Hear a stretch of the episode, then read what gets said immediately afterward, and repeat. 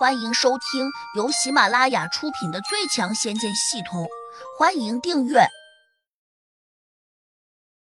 第六十四章：上门讨打不手软。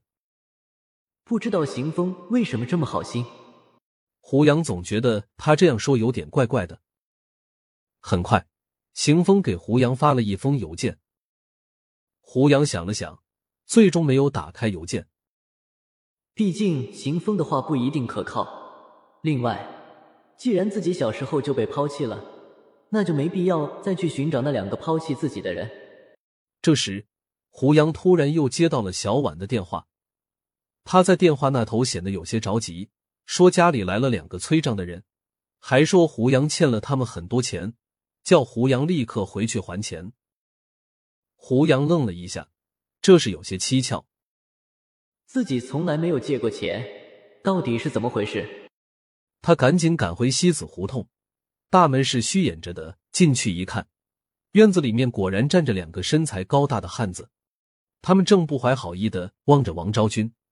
小婉靠在了石柱上，她额头上冒出了汗水，头发有些凌乱，小嘴还在往有一些红肿的小手上吹气。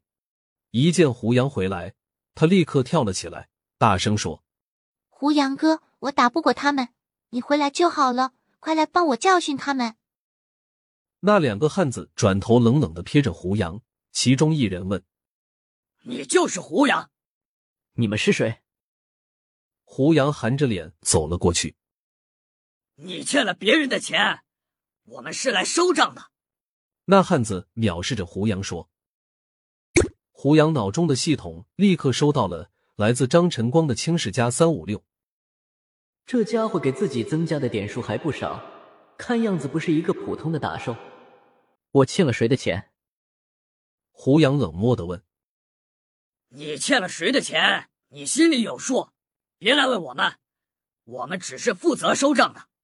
张晨光冷笑道：“说出那人是谁，然后给我滚出去，否则我对你们不客气。”说这话时，胡杨的眼里闪过一丝寒光。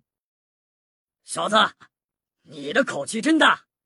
张晨光露出了轻视的笑容，但是他的话还没有说完，就感到手掌有些胀痛，低头一看，不禁傻眼了，因为他的手掌上不知何时竟然插着一根筷子，筷子从他的手掌心一直串到了手背上，一股钻心的疼痛传到了他的脑中。此刻他已经吓呆了。因为他完全没有想过胡杨的速度会快得如此惊人。这一刻，胡杨又收到了来自他的惊恐加四五二，可能这个数字已经是他的极限了。旁边那个人还没有注意到张晨光的情况，他的眼睛盯在了胡杨的脸上，居然还在冷笑。有些人不知道天高地厚，等一会儿吃了亏才明白，锅头是铁打的。胡杨的系统里面立刻收到了郭涛的笔试加三一二。胡杨哼了一声，冲上前，突然一拳打了过去。郭涛只觉得眼前的胡杨晃动了一下，便想挥拳迎上去，但是他的拳头还没来得及提起来，胸口就被重重的撞击了一下。下一刻，他壮实的身体便倒飞了出去，重重的摔在了石板上。他的后脑勺还狠狠的撞在了地上，整个人竟然一下就昏了过去，简直不堪一击呀！小婉拍着小手，欢喜的叫道：“胡杨哥，刚才他们还夸口说，等你回来，要是不马上还钱，他们就要把你狠狠的打一顿呢。”胡杨点了点头，冷漠的盯着张晨光说：“回答我的问题，到底是谁叫你到我这里来收账的？”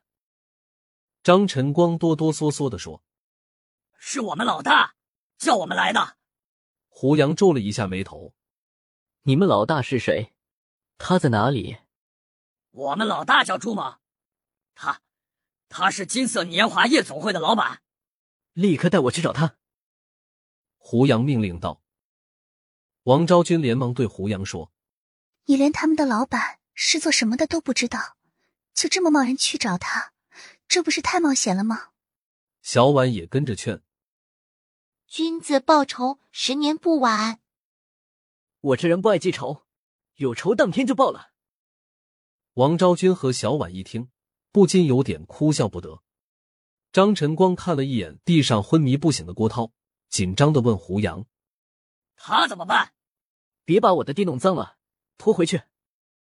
胡杨不客气的说。张晨光只得用一只手把郭涛拖到了门外，他的车就停在那里。他又拉开了车门，想把郭涛推进去。等一下，把尾箱打开。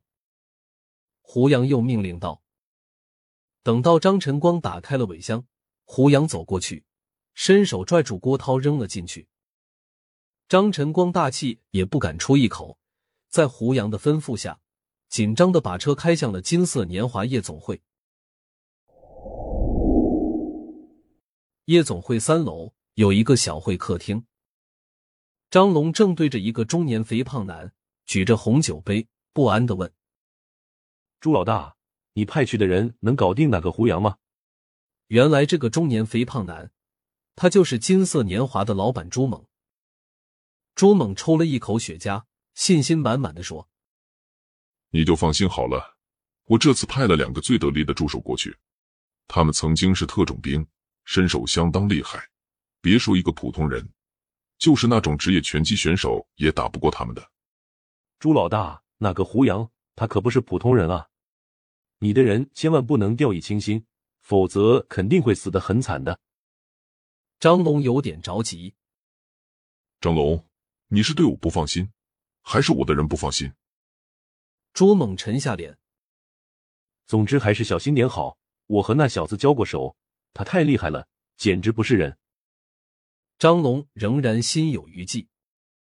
张龙，是你自己不行，却把别人说的那么厉害，我可真有点瞧不上你。朱猛鄙视道。张龙摇了摇头，伸手把西装内袋里面的手枪拿出来检查一下。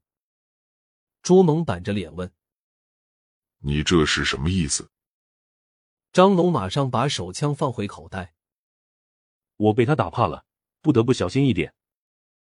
朱猛吃了一声不屑的说：“你就这点出息，难怪被别人打得头破血流也不敢还手。”朱老大，不是我不敢还手，是我真的还不了手。本集已播讲完毕，请订阅专辑，下集精彩继续。